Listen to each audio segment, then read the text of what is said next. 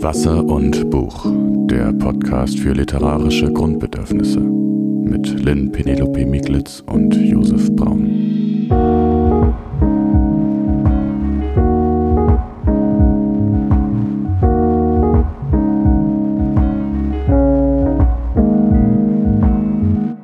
Hallo Josef, schön dich zu sehen.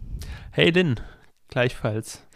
Wollen wir vielleicht mal wieder, einfach weil es so schön ist, herzlich willkommen bei Wasser und Buch, dem Podcast für literarische Grundbedürfnisse sagen? Aber natürlich, herzlich willkommen. Herzlich willkommen. Ähm, wir reden heute wieder über Bücher.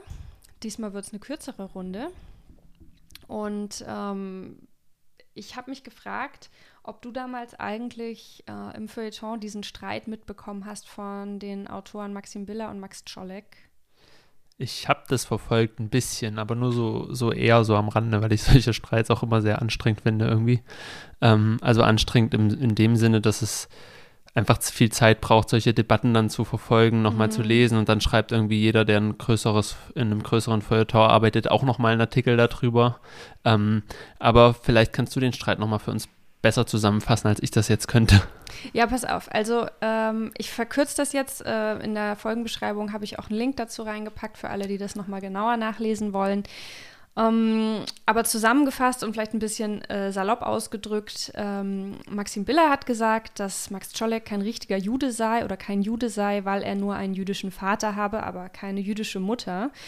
Ähm, warum erwähne ich das jetzt hier heute in diesem Kontext? Wir beide haben letztes Jahr beschlossen, uns mit dem Jüdischen in der Literatur bzw.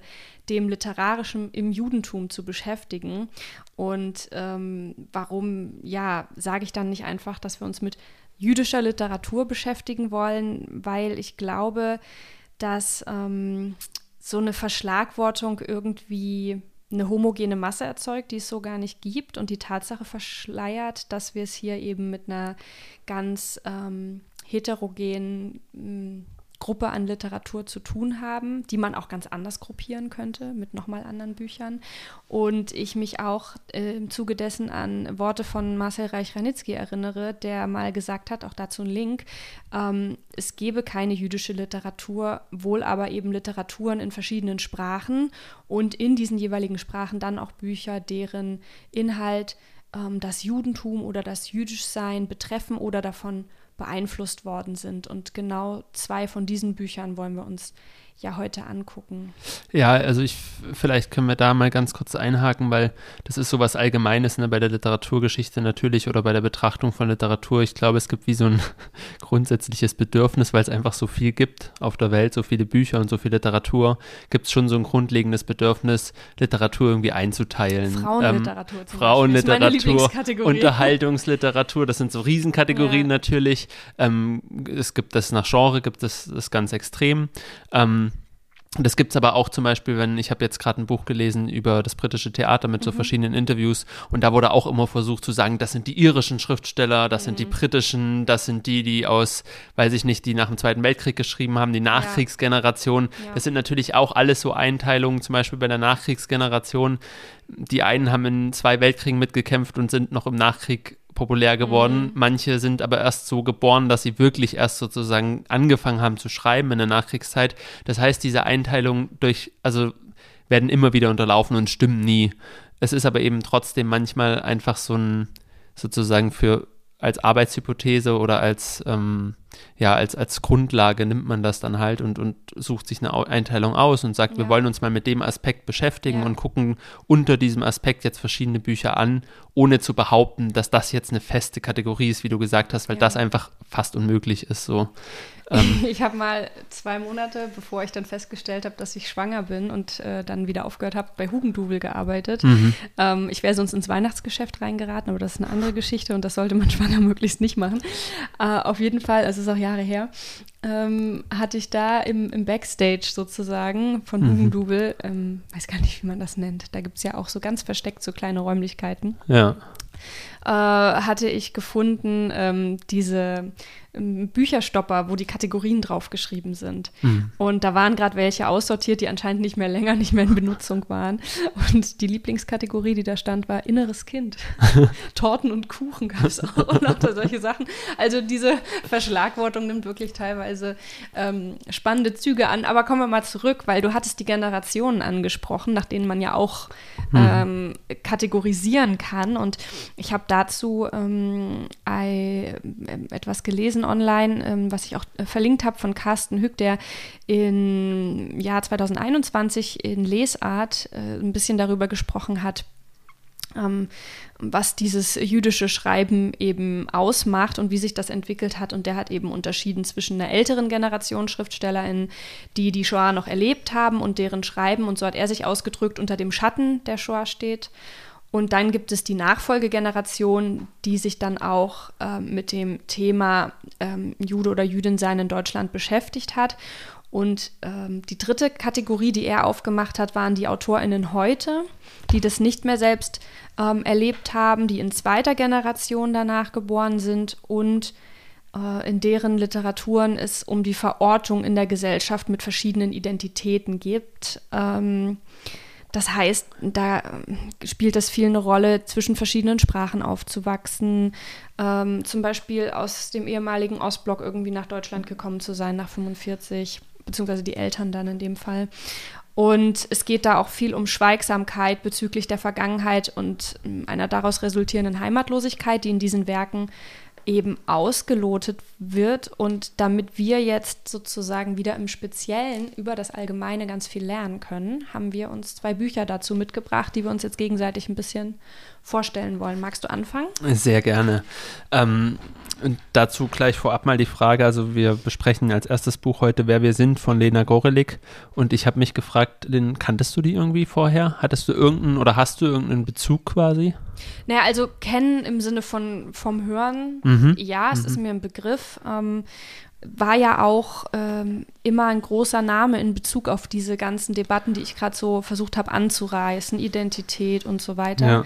Äh, ich bin aber sehr froh, dass du das heute mitgebracht hast, weil ich habe es nicht gelesen. Okay, dann fange ich, dann steige ich mal ein und ähm, vielleicht als erstes Lena Gorelik ist 1981 geboren. Ich habe jetzt gerade noch mal geguckt. Das heißt, sie würde dann zu dieser dritten Generation genau. gehören, die ähm, quasi, wo, wo das die Großeltern hat das betroffen. Bei ihr ist es sozusagen so, also sie kommt aus einer jüdischen Familie aus Russland. Das heißt, was sie so als ähm, Vergangenheit zum Zweiten Weltkrieg oder so hat, ist weniger, was sie so beschreibt, weniger die Shoah als vielmehr zum Beispiel die Belagerung ähm, von Stalingrad, also ne, so und, und wie das war für die Menschen, die dann dort ausharren mussten in dieser Stadt, während die von den Nazis belagert wurden und sowas. Ähm, genau, das taucht auch, spielt auch in ihrem Buch eine Rolle. Aber es ist ganz interessant, weil vieles von dem, was du über diese Generation gesagt hat, hast, passt auf dieses Buch. Ähm, was wird erzählt? Das Buch beginnt quasi in St. Petersburg und ähm, um es mal so grob noch in so ein paar Rahmen zu packen, es ist ein autobiografischer, autofiktionaler Bericht und ähm, eine erwachsene Person, die erwachsene Autorin oder das erwachsene Ich erzählt uns quasi diese Geschichte ihres Lebens. So von der Kindheit an in Erinnerungen, Rückblicken bis heute, wo sie eine Mutter ist, eigene Kinder hat und mit ihren Eltern weiterhin in Deutschland eben lebt. Ähm, und jetzt werden halt die Eltern älter sozusagen. Mhm. So, aber es beginnt in der Kindheit in Petersburg und ähm, sie kommt eben aus einer jüdischen Familie. Es gibt in Petersburg immer Antisemitismus irgendwie auf die eine oder andere Weise. Also Antisemitismus in Russland ist einfach ein Riesenthema auch. Ähm, gleichzeitig ist es aber so, dass sie, die wohnt in so einem, also wächst in so einem Hochhausblock auf mit ihrer Familie drumherum. Die Oma ist noch mit dabei und die Großelterngeneration, die waren noch so eher praktizierende Juden sozusagen, die Elterngeneration, die haben damit eigentlich gar nicht mehr so viel am Hut. Also die, denen ist das sozusagen geläufig, aber zum Beispiel beschreibt sie, wie ihre Mutter sich für deren Mutter geschämt hat, weil die so ein breites Jiddisch gesprochen mhm. hat und, und auch so ein bisschen so in Anführungszeichen veraltete Traditionen so weitergelebt hat, die halt in der russischen Gesellschaft so auffällig waren. Und ähm, diese Scham ist ein großes Thema in diesem Buch, weil später schämt sie sich quasi für ihre Mutter, die diese russischen Traditionen oder dieses, diesen Way of Life sozusagen in Deutschland noch nicht so richtig ablegen kann. Also mhm. ähm, ist, das, das, ist das neben der Scham auch so ein bisschen so eine, so eine Spracharbeit, die dann da stattfindet, weil das, weil, weil man das so ein bisschen nachvollziehen kann. Also ich mag das ja an, an solchen Büchern, gerade wenn es um Sprache geht und um Sprache, die abweichend ist, dass wir häufig mit Dialekten und sowas zu tun haben, die verloren gehen. Ist da genau. so ein bisschen so eine Bewahrungsarbeit? Ja, sozusagen in der ersten, in der ersten Genera also Generation, also zwischen der Mutter und der Großmutter in Russland, geht es um diesen, da ist das Jüdische sozusagen ein Dialekt, der stört, mhm. weil er sozusagen, ne?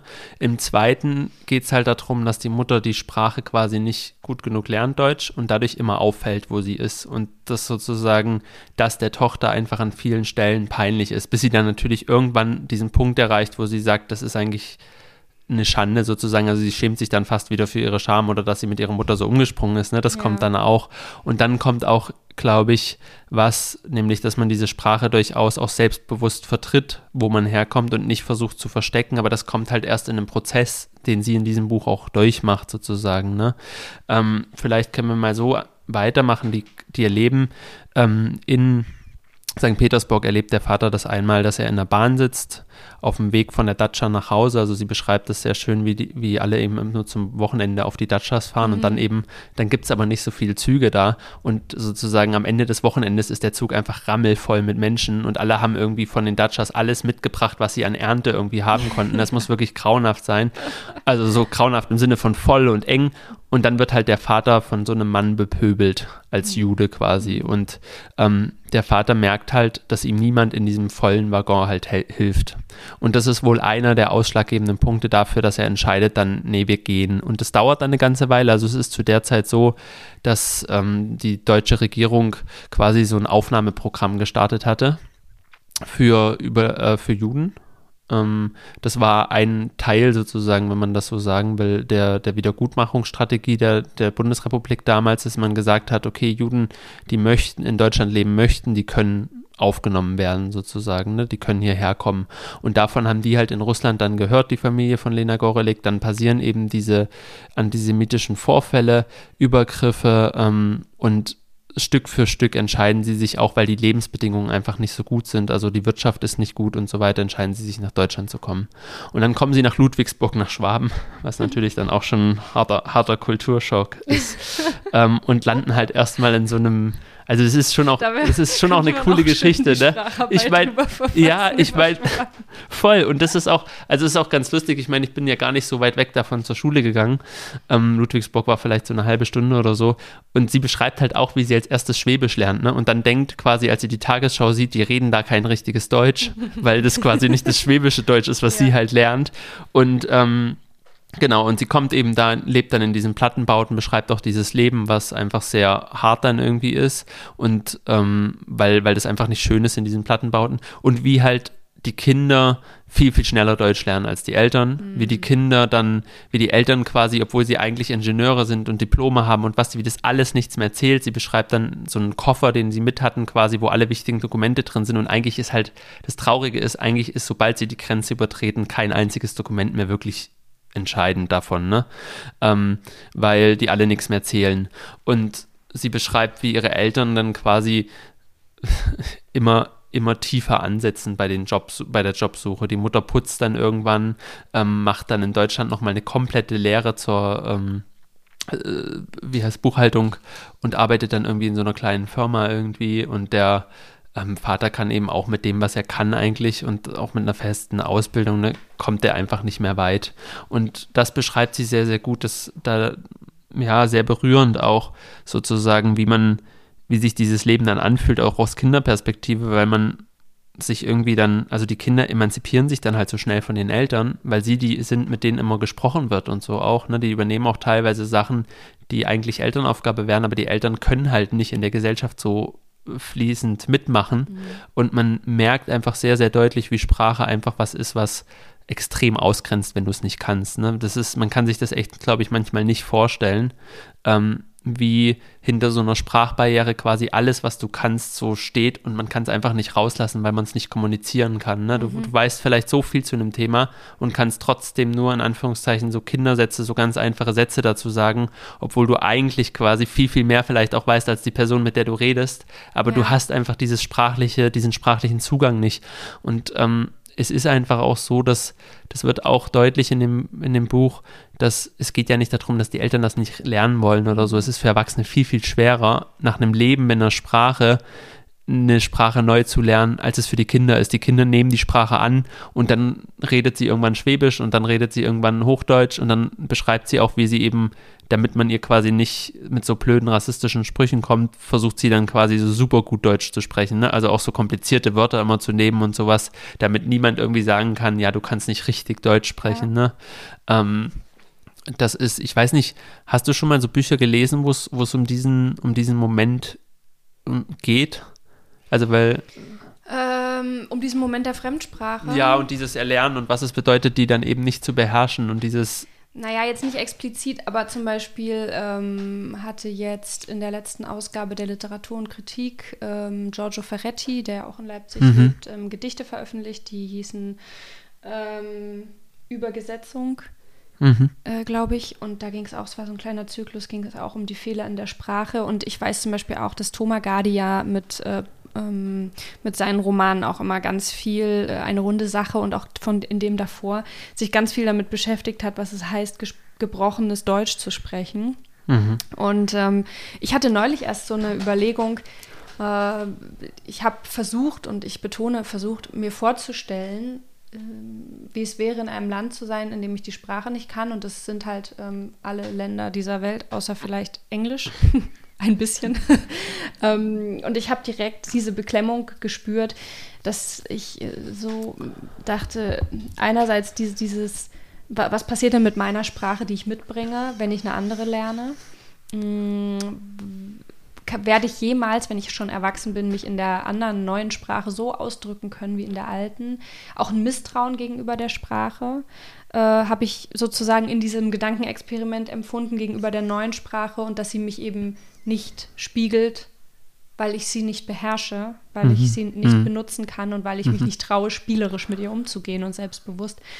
Und das sind jetzt alles sehr abstrakte Gedanken, die natürlich auch durch diese Auseinandersetzung mit Literatur ähm, entstanden sind. Aber gerade wenn Sprache vor allem erstmal eher einfach ein Instrument ist, das man benutzt, um sich verständlich zu machen, äh, wo da von Spiel und Spaß und vielleicht sogar einer Theoretisierung irgendwie gar, ne, gar, gar nichts ja, einen Raum hat.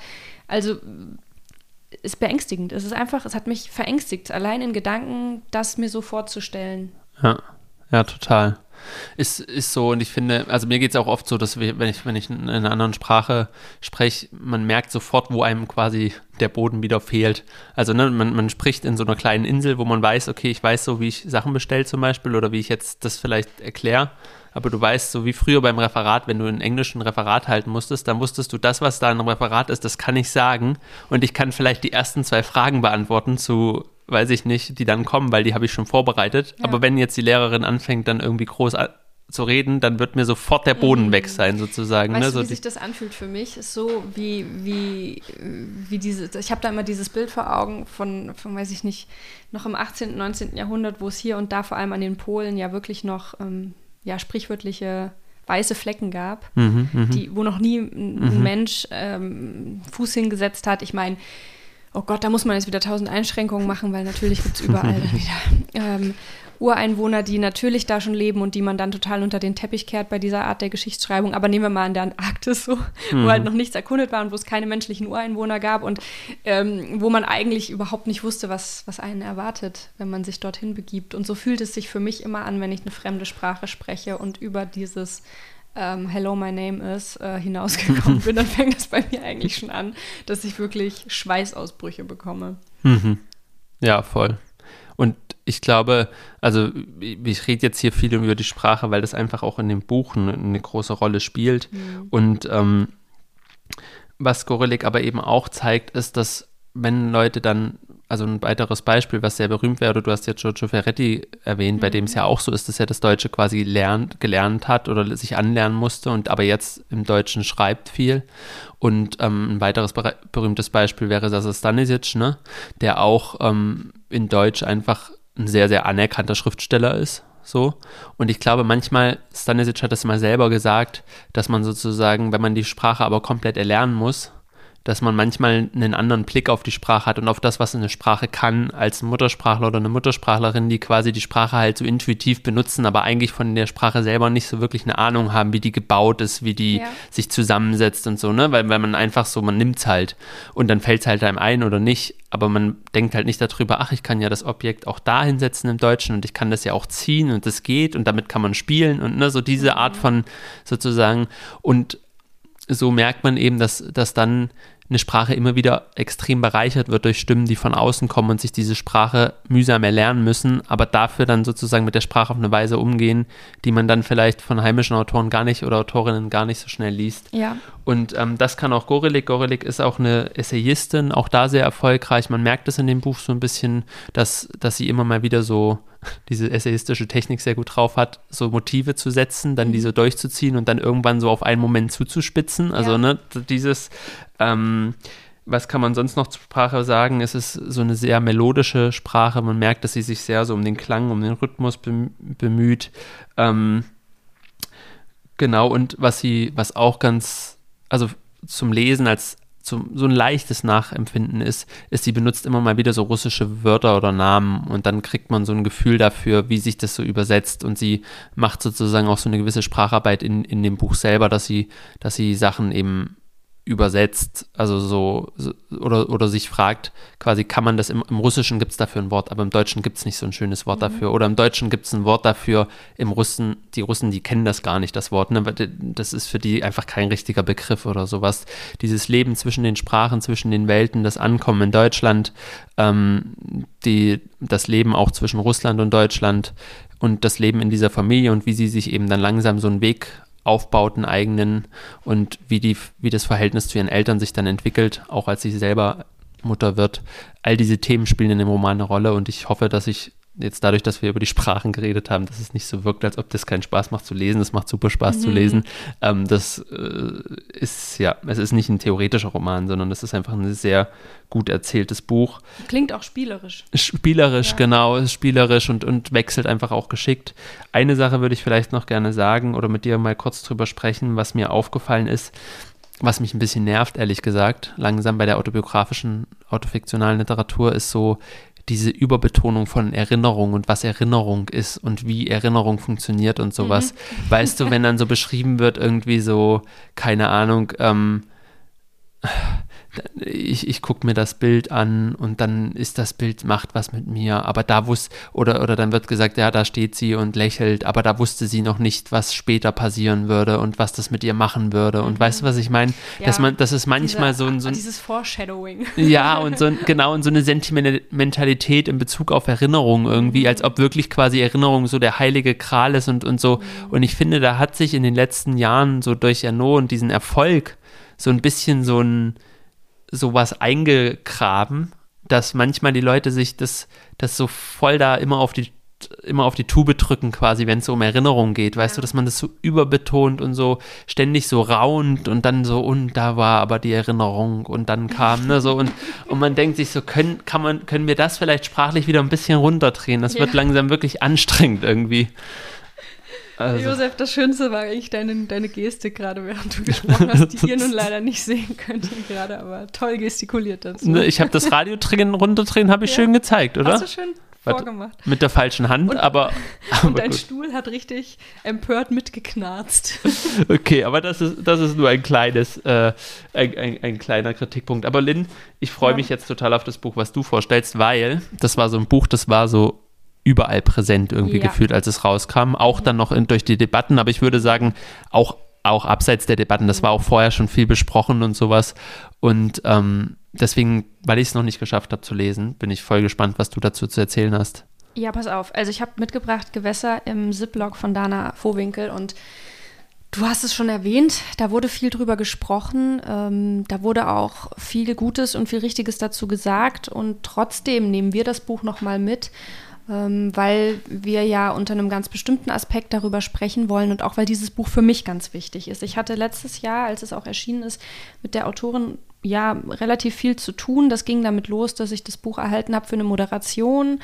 Das heißt, im Zuge dessen habe ich das ähm, Vorerscheinen, glaube ich, sogar schon vorliegen ähm, gehabt und habe das gelesen und habe es auch verschlungen und hatte, und das passiert nicht häufig, ähm, große Gefühle dabei. Ähm, ich weiß nicht, ob du das kennst, aber gerade zeitgenössische Literatur muss sich ja auch verkaufen, wird dann immer sehr gelobt oder so. Man hört viel davon, die Cover sehen geil aus und dann ist man so ein bisschen so, meh.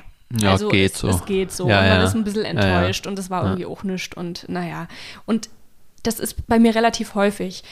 Und dann hatte ich eben auch keine großen Erwartungen, ne? weil warum? Ich war, wusste nicht, was auf mich zukommt. Und dann habe ich dieses Buch gelesen und war fix und fertig. Ähm, also das vielleicht mal so zum Einstieg. Ich habe tatsächlich beim Lesen, und das ist, passiert mir nicht oft, deswegen betone ich das. Äh, ich finde das wichtig, weil das einfach für mich komplett unerwartet kam, dass ich lachen musste, laut. Ich musste heulen Hm. und ich war einfach komplett aufgesogen für so ein paar Tage und bin danach so aufgetaucht aus dem Lesen. Aber ich versuche jetzt mal von vorne ein bisschen chronologischer zu berichten, worum es geht. Wir haben hier 350 Seiten Panorama, würde ich sagen, ein Wimmelbild jüdischen Lebens und des Judentums, aber nicht nur in Deutschland, sondern auch in Amerika und Israel. Das heißt, man reist auch noch so ein bisschen hin und her durch den oder über den Globus beim Lesen.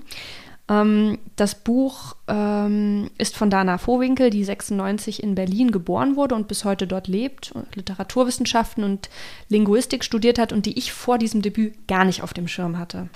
Ähm, das Buch ist mittlerweile ähm, schon mit Preisen äh, ausgezeichnet worden und ich glaube, äh, es gab auch äh, vor Erscheinen schon mal eine Auszeichnung mit dem Deutschlandfunkpreis für einen Auszug daraus.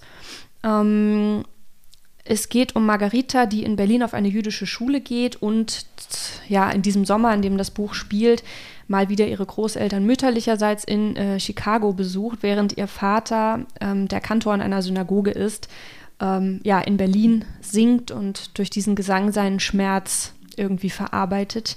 Ähm, es ist eine jüdische Familie ähm, und Margarita selbst hat keinen Kontakt zur Mutter, die schon früh die Familie verlassen hat.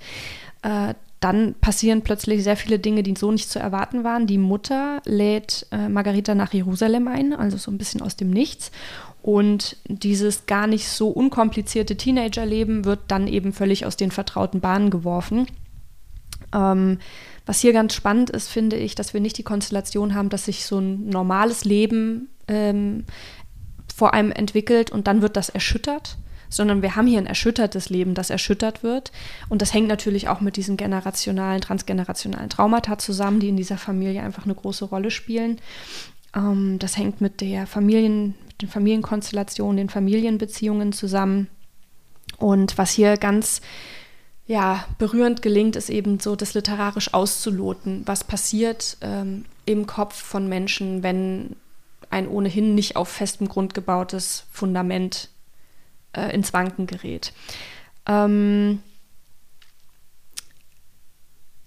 das ist also erstmal total spannend für ein Debüt, dass es eben nicht nur in, ja, aus der Perspektive der Margarita geschrieben ist, sondern auch aus der Perspektive des Vaters. Das wird so gegeneinander geschaltet. Da werden also zwei literarische Stimmen entworfen. Das finde ich für ein Debüt schon allerhand, muss ich sagen. Vor allem, wenn die dann auch noch gelingen und das tun sie. Ähm, äh, das heißt, äh, ja, Vater und Tochter sind äh, extrem genau und extrem gut gezeichnet. Mm, Und was bei dem Buch auch so spannend ist, ist, dass ähm, da ein Humor drin steckt, der diese Erschütterung sozusagen manchmal noch mehr betont und gleichzeitig ja irgendwie auch, es, es spielt so miteinander, diese beiden Emotionen, die man eigentlich so sonst nicht so zueinander denken würde. Und da gibt es zum Beispiel so eine Stelle, und das, da kommen wir wieder zur Sprache, finde ich sehr spannend. Das ähm, verweist jetzt wieder auf das Buch, was du mitgebracht hast. Ähm, gibt da nämlich die Stelle, wo der Vater im Streit zu einer äh, ja, Freundin vielleicht sagt, ähm, man solle nicht so in seinem Leben herumschnuffeln. Und er ist wütend und er ruft das so raus und diese Frau korrigiert ihn dann halt und sagt, es heißt schnüffeln. Und äh, wie einerseits man so lachen muss beim Lesen, weil diese Situation so gezeichnet ist, dass man so mittendrin steckt und selbst so überrascht ist davon. Und gleichzeitig, was für ein Abgrund sich beim Lachen auftut, weil man so spürt, was es bedeuten kann, diesen Hauch die, dieser Ahnung spürt, was es bedeuten kann, nicht in der eigenen Sprache ähm, oder in einer Zweitsprache zu sein.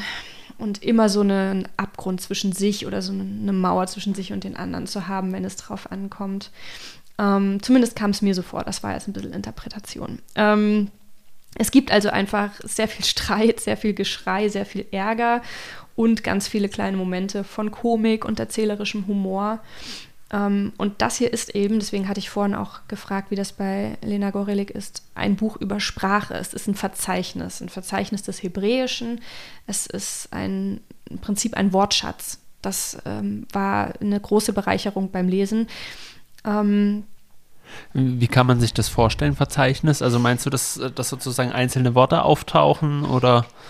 Genau, also einmal ist es dieses, ähm, ne, was jetzt am, am, Beispiel des Vaters so ein bisschen gezeigt habe, äh, dass, ähm, also wo, worin auch irgendwie Poesie und Schrecken liegen kann in der Sprache, wenn, wenn, die, wenn die anders benutzt wird oder in Anführungszeichen mhm. falsch verwendet mhm. wird und gleichzeitig eben genau dann, ähm, also ich habe jetzt gesagt, dass ähm, der Vater Kantor ist, das, das steht so nicht im Buch, sondern im Buch steht der, der Begriff, der äquivalent in der Synagoge benutzt wird, den ich nicht aussprechen mhm. kann, in, in mhm. etwa Shassan.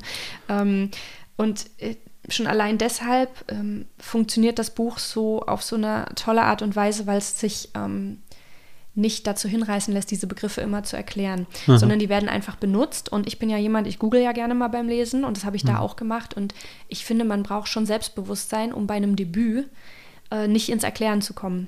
Ich, das nervt mich wiederum an vielen Büchern. Wir hatten ja gerade eben drüber gesprochen, was uns so nervt an manchen Büchern. Mich nervt daran, wenn ich ähm, das Gefühl habe, dass da jemand unbedingt verstanden werden will und deshalb alles schon mit erklärt. Mhm. Und das passiert hier nicht, sondern hier schreibt jemand irgendwie mit Selbstbewusstsein und ja. ähm, lässt Leerstellen. Und das ist immer, äh, weiß ich nicht, ne, ein großes Glück, wenn man noch Leerstellen hat in einem Buch, in dem man sich so ein bisschen ausbreiten kann.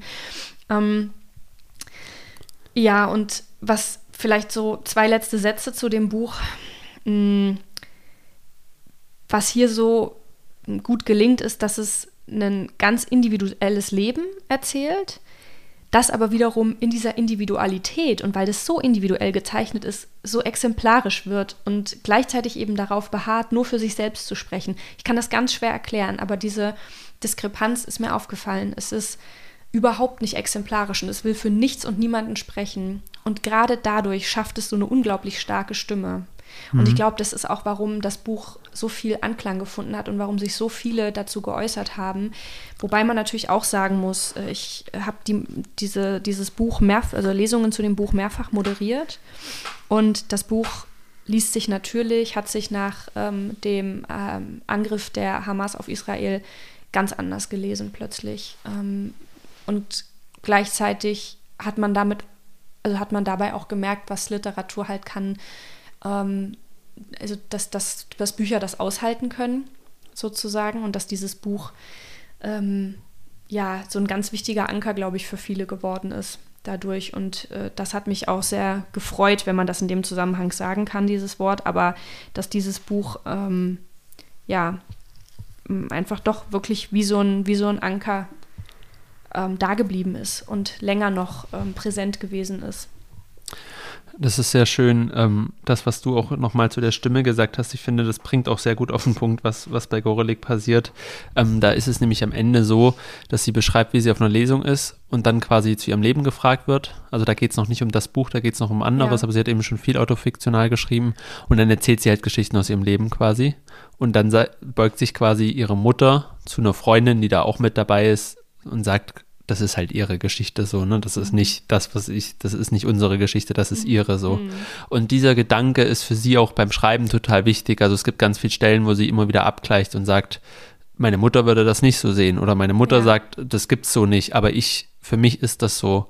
Und ähm, es ist irgendwie interessant, dass man wirklich, das, dass das geht in der Literatur, dass man seine eigene Geschichte erzählen kann und gleichzeitig trotzdem eben gerade dadurch, dass man wirklich auch sagt, ich erzähle meine eigene und ich behaupte gar nicht, dass, das, dass ich für alle spreche oder so, aber dass man gerade in diesem individuellen Erzählen so viel miterzählen kann eigentlich über, über die Welt und über eine, über eine Gemeinschaft oder sowas, ne? Ja.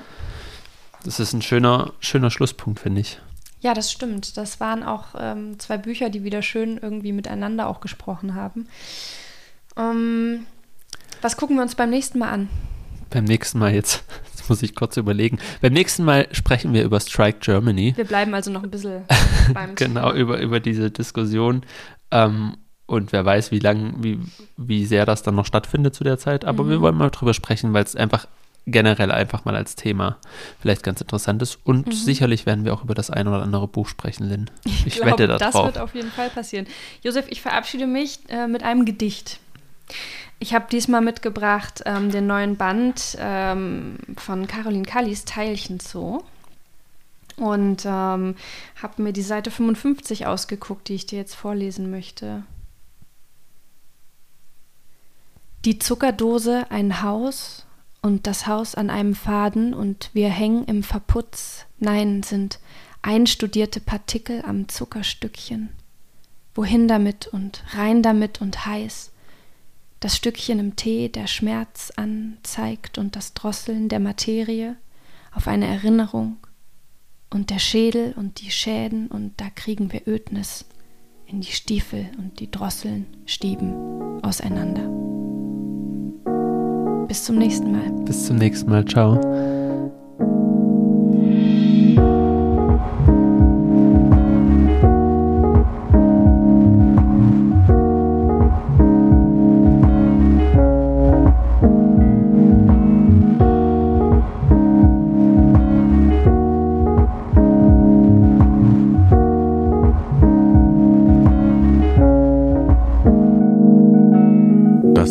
Wasser und Buch der Podcast für literarische Grundbedürfnisse mit Lynn Penelope Mieglitz und Josef Braun.